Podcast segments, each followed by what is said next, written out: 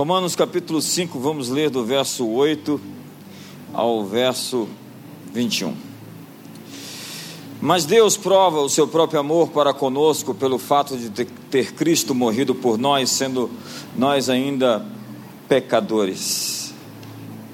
Logo, muito mais agora, sendo justificados pelo seu sangue, seremos salvos por ele da ira.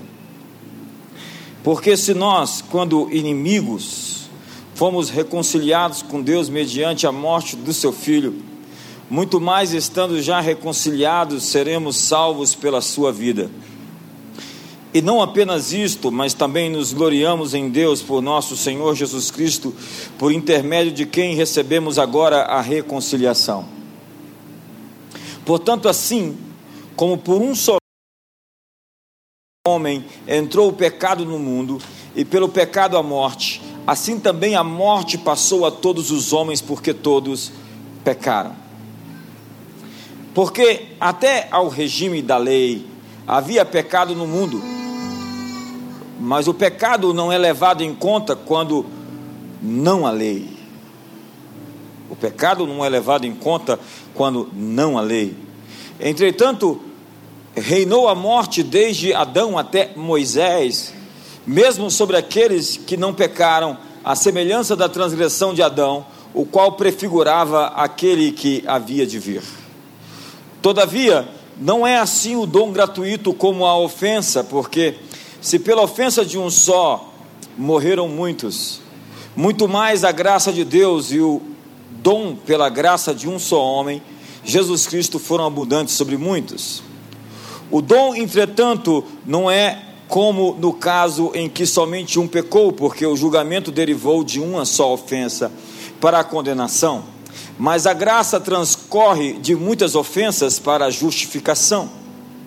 Se pela ofensa de um e por meio de, de um só reinou a morte, muito mais os que recebem a abundância da graça e o dom da justiça reinarão em vida por meio de um só, a saber, Jesus Cristo. Pois assim como por uma só ofensa veio o juízo sobre todos os homens para a condenação, assim também por um só ato de justiça veio a graça sobre todos os homens para a justificação que dá vida. Porque como pela desobediência de um só homem muitos se tornaram pecadores, assim também por meio da, da obediência de um só muitos se tornaram justos. Sobreveio a lei para que avultasse a ofensa, mas onde abundou o pecado, superabundou a graça. A fim de que, como o pecado reinou pela morte, assim também reinasse a graça pela justiça para a vida eterna, mediante Jesus Cristo, nosso Senhor. Queridos, para começar, nós precisamos fazer um contraste entre lei e graça. A lei é favor merecido. Favor merecido é quando você obedece perfeitamente os mandamentos e assim você recebe as suas recompensas, você é abençoado. Se atentamente ouvidos a minha voz, ou guardados todos os meus mandamentos, vocês serão benditos ao entrar, benditos ao sair, bendito o fruto do seu ventre, o fruto da sua terra, o fruto dos seus animais, o fruto do seu solo. Vocês emprestarão, não tomarão emprestado, serão cabeça e não cauda, estarão por cima e não por debaixo, se atentamente ouvidos a minha voz. Mas a graça, diferentemente da lei, é favor imerecido. Jesus obedeceu perfeitamente, então você entrou na sua recompensa, você foi abençoado por acreditar nele. No capítulo 1 de João, no verso 17, a Bíblia diz: Porque a lei foi dada por intermédio de Moisés, a graça e a verdade vieram por meio de Jesus Cristo. A lei foi dada, mas a graça veio. Diga, a lei foi dada, mas a graça veio. Jesus foi a encarnação da graça e da verdade. Nós recebemos a justiça como um dom, como nós lemos no verso 17 do capítulo 5, porque nós não conseguimos, por nossos esforços, alcançar o padrão.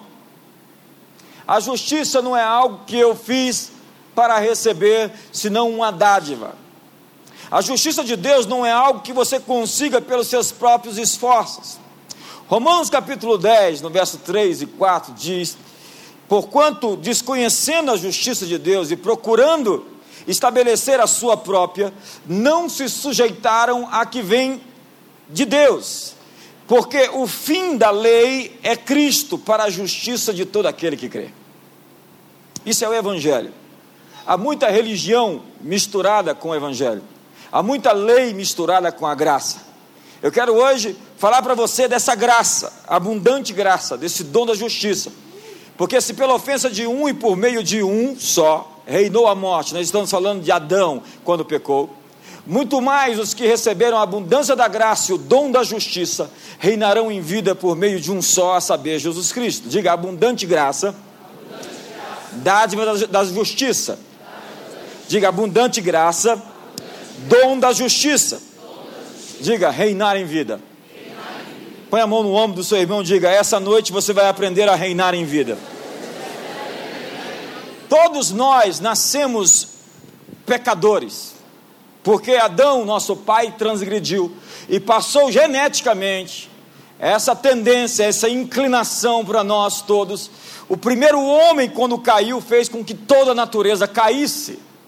A Bíblia, a Bíblia diz que a ardente expectativa da criação é a é o levantamento, a restauração do homem à sua posição.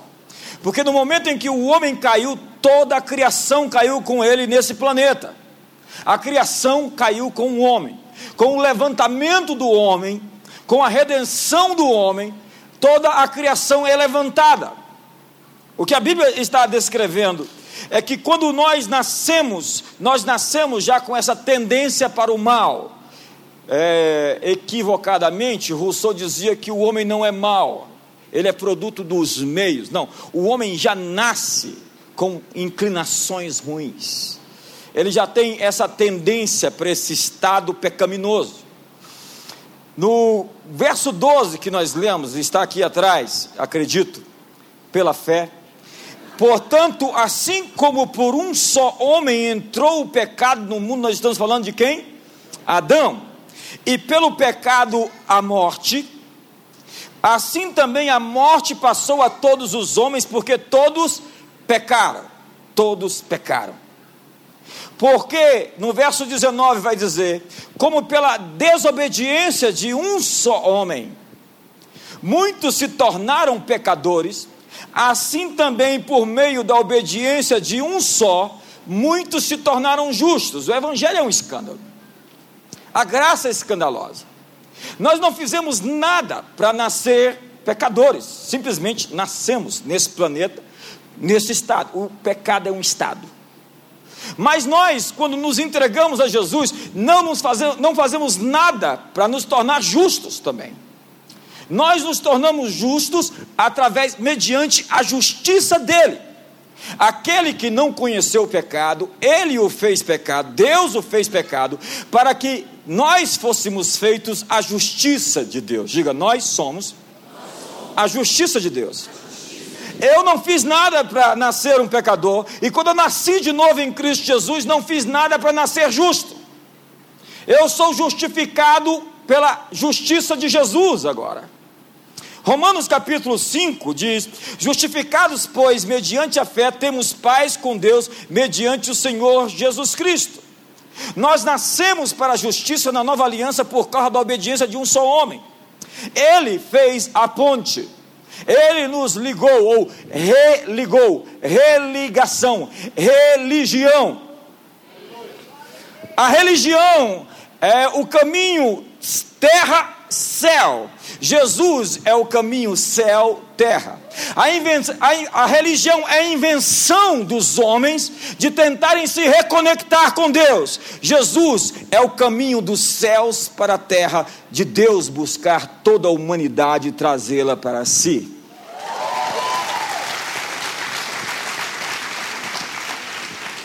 Se pela ofensa de um e por meio de um só reinou a morte, eu gosto tanto desse texto, eu queria que você o decorasse essa noite muito mais os que recebem. Quantos recebem aqui, em nome de Jesus? Quantos recebem? A abundância da graça, diga graça abundante. Diga, é mais do que graça, diga, é graça abundante. E o dom da justiça, diga, dádiva da justiça. Reinarão em vida. Reinarão quando? Quando morrer? No milênio? Na eternidade? Diga para o seu irmão, agora. Diga, você foi chamado para reinar agora. Por meio de um só, a saber, Jesus Cristo por Jesus Cristo, por meio dele, nele eu posso reinar em vida. Eu posso reinar sobre a doença, posso reinar sobre a dívida, posso reinar sobre as opressões, posso reinar sobre o inferno inteiro, porque Ele venceu e me fez nele mais do que vencedor. Me ajuda aí, me ajuda aí, irmão. A palavra reinar, reinar em vida, é a palavra basiléu, Basiléu de Basel, Basel é uma cidade da Suíça, ou Basílica, é uma maneira também de se construir hoje, mas Basílica, na verdade, era os, eram os tribunais, regidos por juízes e por reis, que possuíam domínio legal ou governo legal. Basileia, na verdade, é o reino, é o governo, Basileia nós precisamos pregar a nova aliança e deixar a velha aliança. Há muitos pregadores falando da velha aliança, sobre os aspectos da lei, enquanto nós devemos pregar o evangelho da graça de Deus. O evangelho são boas novas. Há muitas pessoas que chegam nos púlpitos para dar má notícia para as pessoas. Notícias ruins, sendo que o evangelho é a boa notícia do reino de Deus. O Espírito do Senhor está sobre mim, porque o Senhor me ungiu para pregar boas novas. Enviou-me a curar os quebrantados de coração, a proclamar libertação aos cativos, a pôr em liberdade os algemados, a pregoar o ano aceitável do Senhor, o dia da vingança do nosso Deus, a consolar todos os que choram, a pôr sobre os que em Sião estão de luto uma coroa em vez de cinzas, óleo de alegria em vez de pranto vestes de louvor em vez de espírito angustiado, a fim de que se chamem carvalhos, carvalhos de justiça, plantados pelo Senhor para a sua glória. Esse negócio de carvalho é bíblico. E João Batista também, JB. Que nome bíblico. Reinar em vida pela abundância da graça e dádiva da justiça. Diga, reinar em vida Põe a mão no ombro do seu irmão e diga: Você pode reinar em vida. Pela abundância da graça e dádiva da justiça. A velha aliança prega: você tem que ter mais autocontrole, mais santidade, mais amor. Tenha mais amor, tenha mais autocontrole, tenha mais santidade. É verdade que essas qualidades são necessárias, mas nós podemos ter essas qualidades como? A velha aliança vai responder: disciplina. Você precisa de bastante disciplina. Isso soa muito bom, mas não é o modus operandi da graça ou da nova aliança. Você não pode vencer o pecado pelos seus esforços. Você já tentou? Você não consegue. Você não tem mérito para isso. O padrão é muito alto. Pela lei, todo aquele homem que cumprir todos os mandamentos e falhar somente em um está totalmente condenado. Você obedeceu todos os mandamentos e falhou em um só. Aqui ou acolá você irá errar. E a Bíblia diz: todos pecaram. Todos pecaram e carecem da glória de Deus. E a Bíblia diz que quem diz que não peca é mentiroso e faz a Deus mentiroso. Para o mentiroso é difícil parar de mentir quando isso já faz parte da sua própria natureza. Seu vício em drogas ou seu vício em pornografia não pode ser vencido simplesmente com uma disciplina. Há pessoas que tentam, tentam, tentam, conseguem por um tempo e depois caem. A proposta é de um novo nascimento. Não é de uma lavagem cerebral onde você chega em casa e sua mãe fala: O que, aconteceu com você, moço? Se alguém percebe, não percebeu que você veio para cá e alguma coisa mudou na sua vida, arrume uma nova conversão. Olha só o que é que a Bíblia diz. A falta dessas coisas, que coisas? Virtude, conhecimento, domínio próprio, perseverança, piedade, fraternidade, amor, se dá pelo esquecimento da purificação dos seus pecados de outrora. É quando você esquece o que aconteceu com você e quem você é.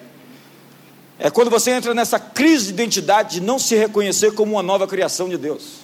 E uma das primeiras coisas que um novo convertido tem que ter em mente é que ele não é mais aquela velha pessoa, que aquela pessoa morreu.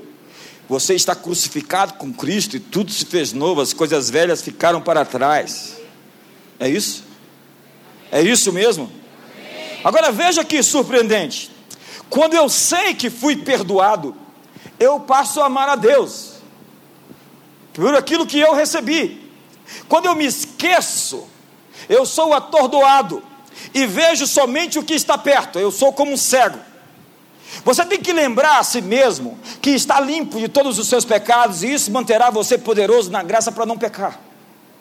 Você tem que lembrar o que aconteceu de uma vez por todas com você quando você nasceu de novo. A santidade não é alcançada permanentemente por causa de uma disciplina, mas pela revelação de que eu sou uma nova criação de Deus. Você nasceu de novo? Quantos aqui nasceram de novo? Quantos são novas criaturas aqui? A ansiedade e o medo de futuro é a descrença na bondade de Deus, é a mãe de toda dúvida. A ansiedade é o medo de que Deus vai nos punir pelos nossos pecados passados.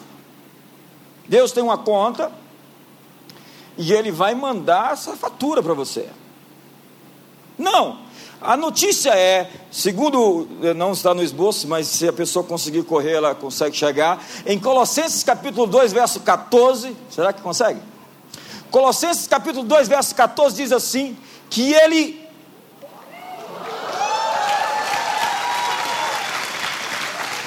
cancelou o escrito de dívida que era contra nós e que consistia de ordenanças e, e o removeu inteiramente, pregando na cruz. E despojou os principados e potestades, e fez deles um espetáculo público, triunfando sobre eles na cruz. O que a Bíblia está dizendo é que todo escrito de dívida, e aí tem toda uma cultura, em, todo um contexto é, de época, quando esse escrito de dívida, que era um documento de um criminoso com todos os crimes cometidos e com a pena que era colocada na parede da cela onde aquele homem estava cumprindo pena, e de repente a, Bíblia diz que aquele escrito de dívida foi arrancado da cela e foi colocado debaixo de uma cruz, quando ele disse: Está pago, está totalmente pago, está consumado.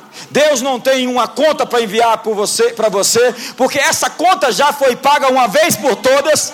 E se o diabo vier cobrar essa conta de você, apresente o recibo.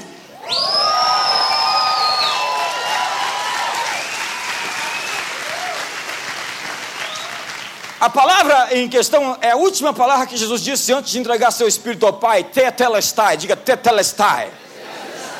Tetelestai é uma palavra de fundo jurídico e também comercial. É uma palavra comercial porque quando se pagava uma conta, você dava ali o PG, Tetelestai, está pago, está carimbado, já foi, já entrou na conta, já foi pago, já está liquidado, a fatura está liquidada. E jurídico porque quando um juiz perdoava, ou então quando a pena era cumprida, ele carimbava ali, Tetelestai, a conta está paga, a, conta está liquidada. Isso são boas novas? Isso são boas notícias? Então por que, que você não está celebrando a Deus essa noite?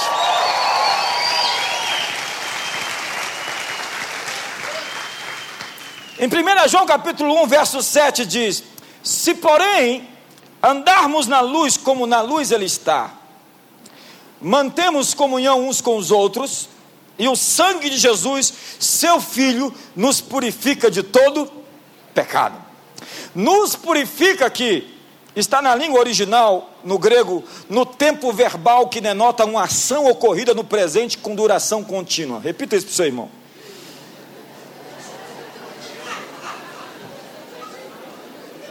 Diga para ele: uma ação ocorrida no presente com duração contínua. Diga para o seu irmão: está feito. Eu estou redimido. Estou livre, eu sou livre. O sangue de Jesus purificou a minha consciência de obras mortas para que eu sirva ao Deus vivo. O perdão dos pecados, na verdade, ele vem antes da cura. Veja o que diz o texto em Salmo 103. Olha que texto. Bendize a minha alma ao Senhor, e tudo que há em mim bendiga o seu santo nome. Bendize a minha alma Senhor, e não te esqueças de nenhum só dos seus benefícios. Ele é quem perdoa todas as tuas iniquidades, quem sara todas as tuas enfermidades, quem da cova redime a tua vida e, dá, e, e, e te coroa de graça e misericórdia, quem farta de bens a tua velhice, de sorte que a tua mocidade se renova como a da águia. Você está feliz por isso? O Senhor faz justiça e julga todos os oprimidos. Veja a ordem dos benefícios.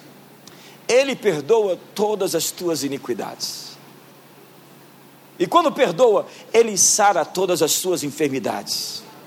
E quando sara as suas enfermidades, ele redime a sua vida da cova e te coroa com graça e misericórdia. Quantos estão saindo com essa coroa hoje aqui, daqui, essa noite? Ao se dar um entendimento de que você foi perdoado de todos os seus pecados, você ativa a sua fé para ser curado de todas as suas enfermidades. Porque muita gente está se culpando e achando-se indigno, é, desqualificado para as bênçãos de Deus. Jesus disse àquele paralítico, você lembra? Que desceu por cima da casa de Pedro. Imagina alguém começar a fazer um buraco no telhado e colocar alguém aqui no meio. Jesus não ficou triste por aquilo, ele ficou feliz. Ele disse: Que grande fé é essa? Não tinha como entrar pela frente, havia tanta gente na porta da casa que eles arrumaram um, um buraco pelo teto para introduzir o paralítico. Eu quero conhecer aqueles quatro homens que levaram aquele paralítico ali. Eles são homens de fé. Tem gente que leva pessoas até Jesus, tem gente que tira pessoas de Jesus.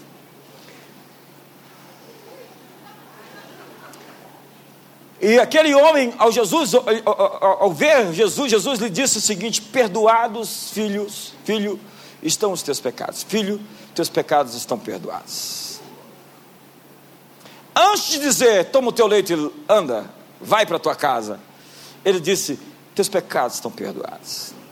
Às vezes, tudo que Deus quer que nós entendamos para receber o restante do que Ele quer nos entregar, é que naquela cruz Ele já fez tudo que precisava a fim de nos limpar e nos purificar, nos redimir. Todos os pecados cometidos, você já foi perdoado. Diga para você, você já foi perdoado.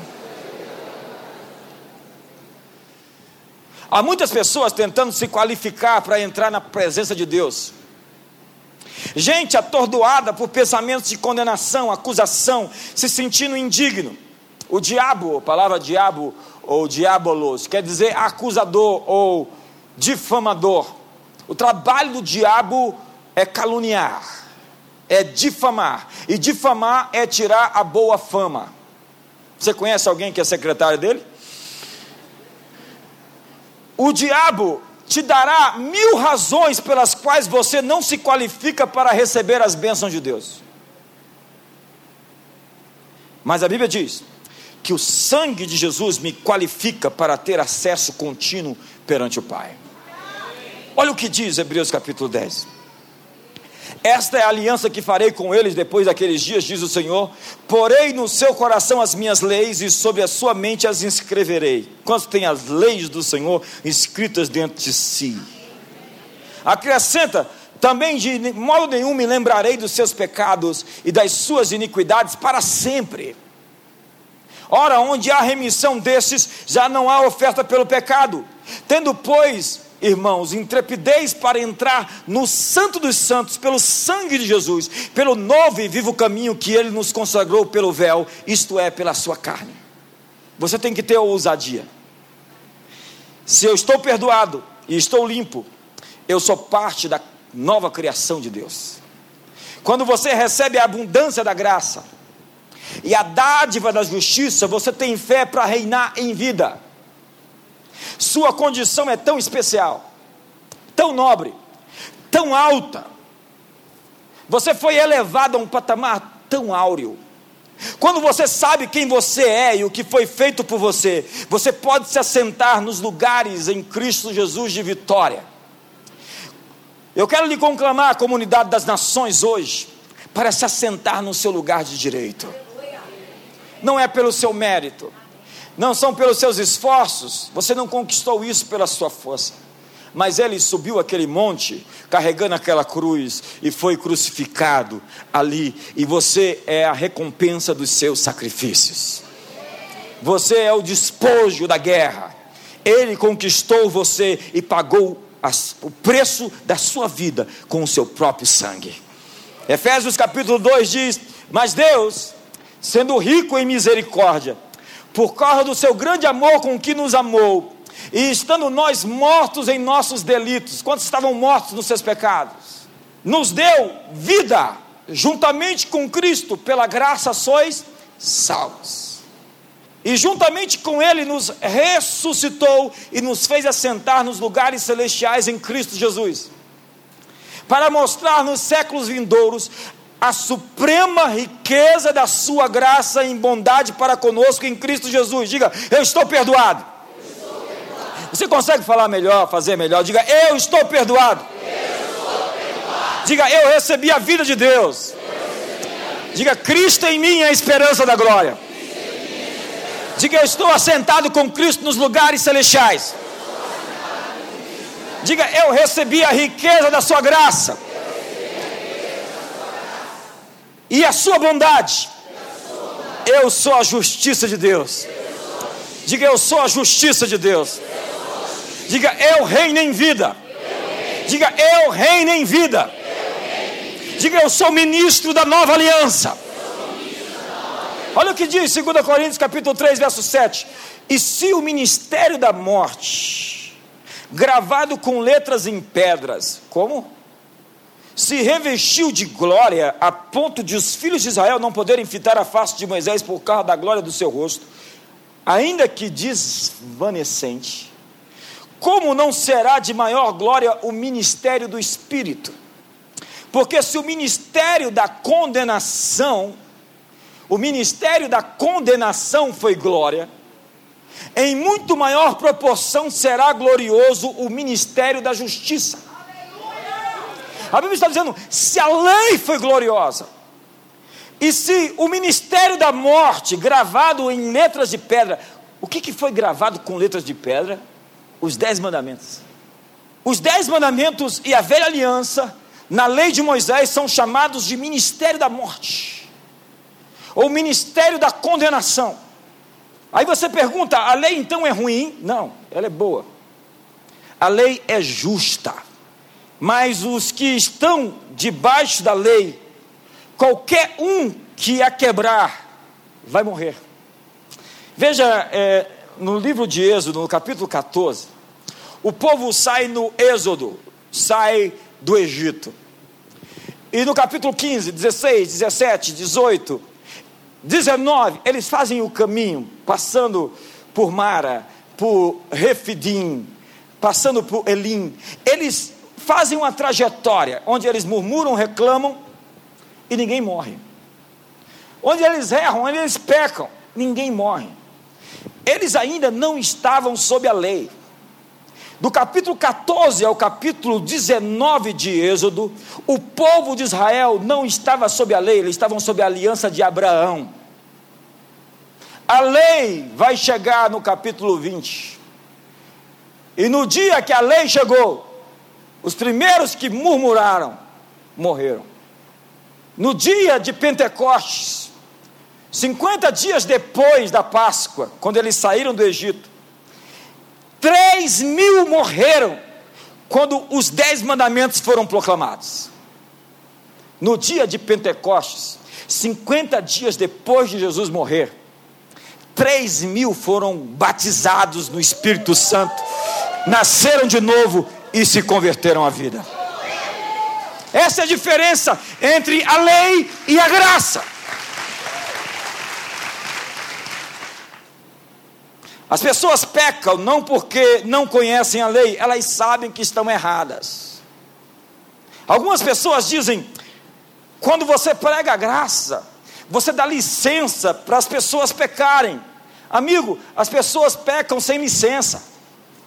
Qualquer um que encontrou a graça está andando em uma outra esfera, em uma outra estatura.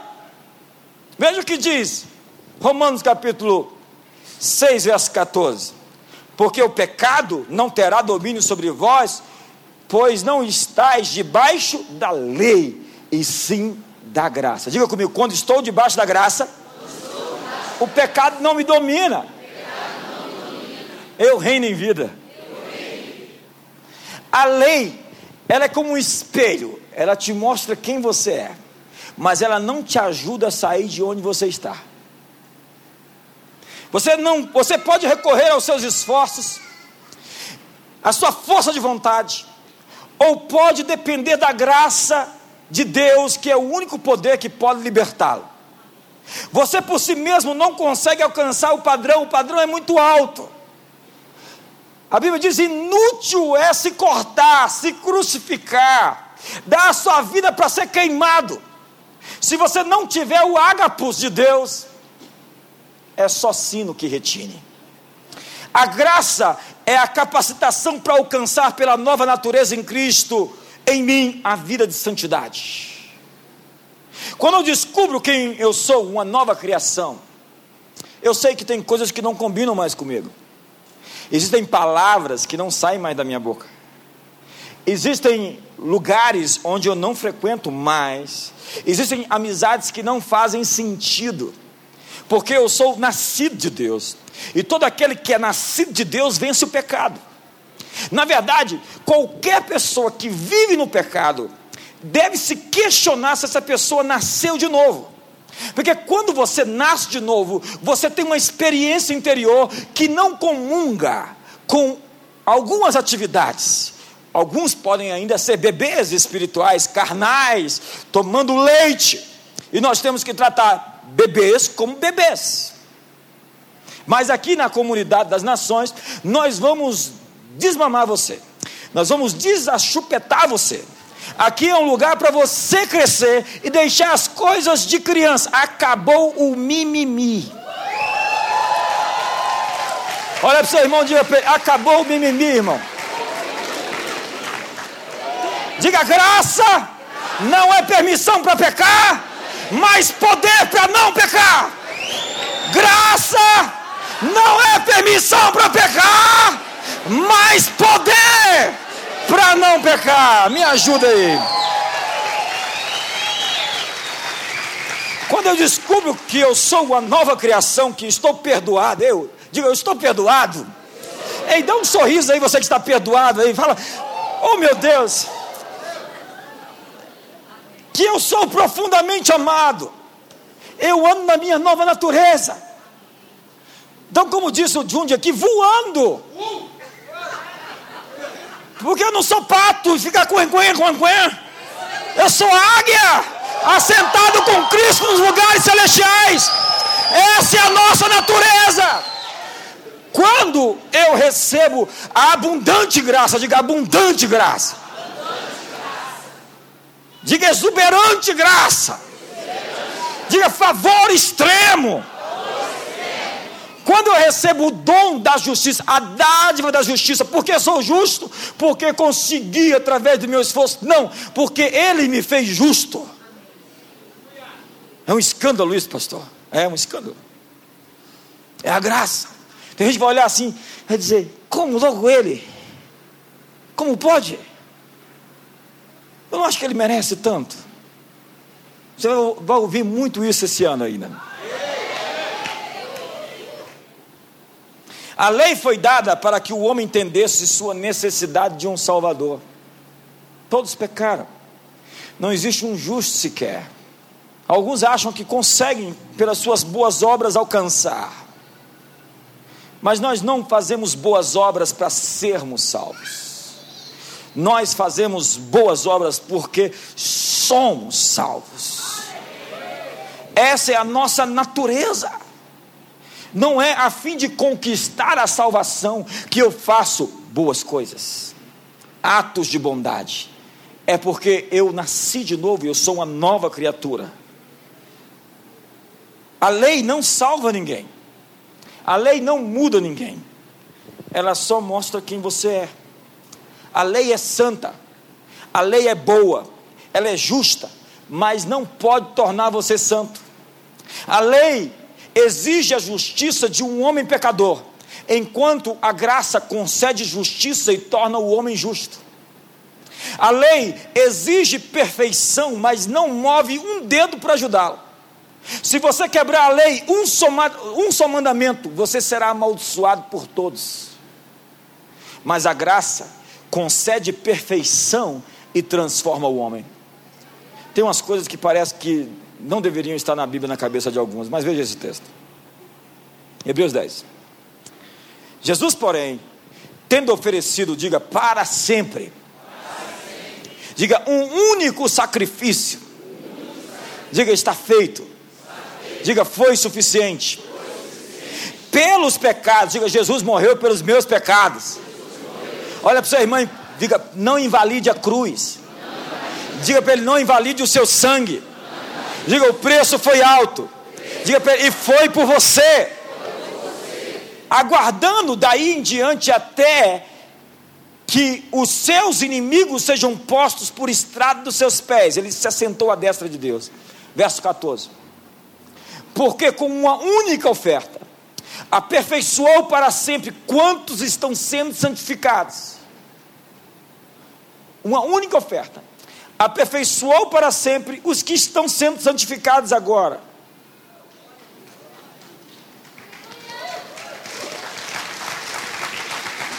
Por quê? Porque Deus já viu o seu estado final, a sua melhor versão de si mesmo, aquilo que você vai se transformar. Ele já fez, está feito, e você aqui e agora está no processo de alcançar o retrato que Deus já pintou de você na eternidade.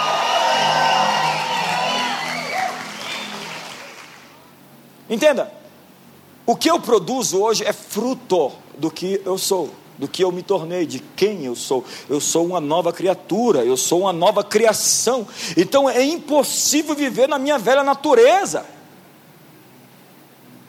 Agora, com efeito, obteve Jesus ministério tanto mais excelente quanto é ele, mediador de superior aliança instituída com base em superiores promessas. Diga superior aliança.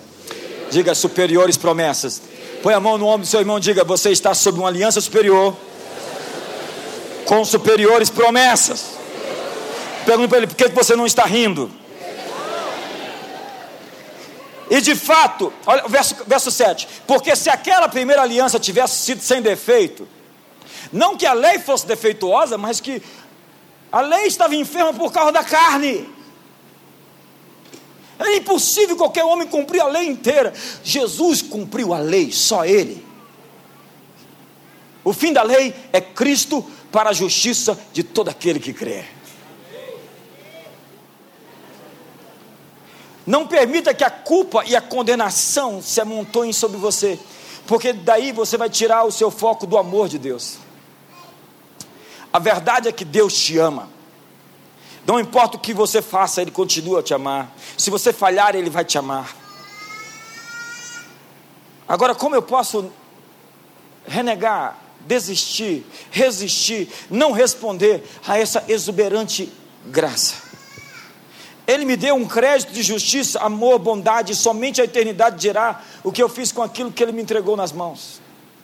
Quando eu creio no Seu amor por mim, a vida fica mais leve e fica cheia cheia de graça. Põe a mão no ombro do seu irmão e diga: cheia de graça.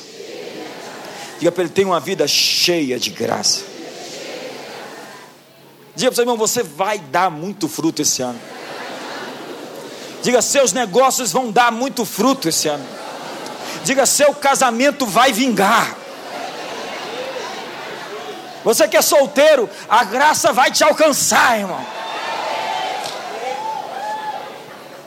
Efésios capítulo 3 diz: Por essa causa me ponho de joelhos diante do Pai, de quem toma todo o, nome de toda a família, tanto no céu como na terra, para que, segundo a riqueza da sua glória, vos conceda que sejais fortalecidos com poder mediante o seu espírito no homem interior, e assim habite Cristo no vosso coração pela fé, estando vós arraigados e ali cessados em amor, a fim de que vocês possam compreender com todos os santos qual é a largura e o comprimento e a altura e a profundidade e conhecer o amor de Cristo que excede todo entendimento para que sejais tomados de toda a plenitude de Deus. Como eu posso ser tomado de toda a plenitude de Deus? Quantos aqui desejam ser tomados de toda a plenitude de Deus? Simplesmente conheça o seu amor. Absolva o seu amor.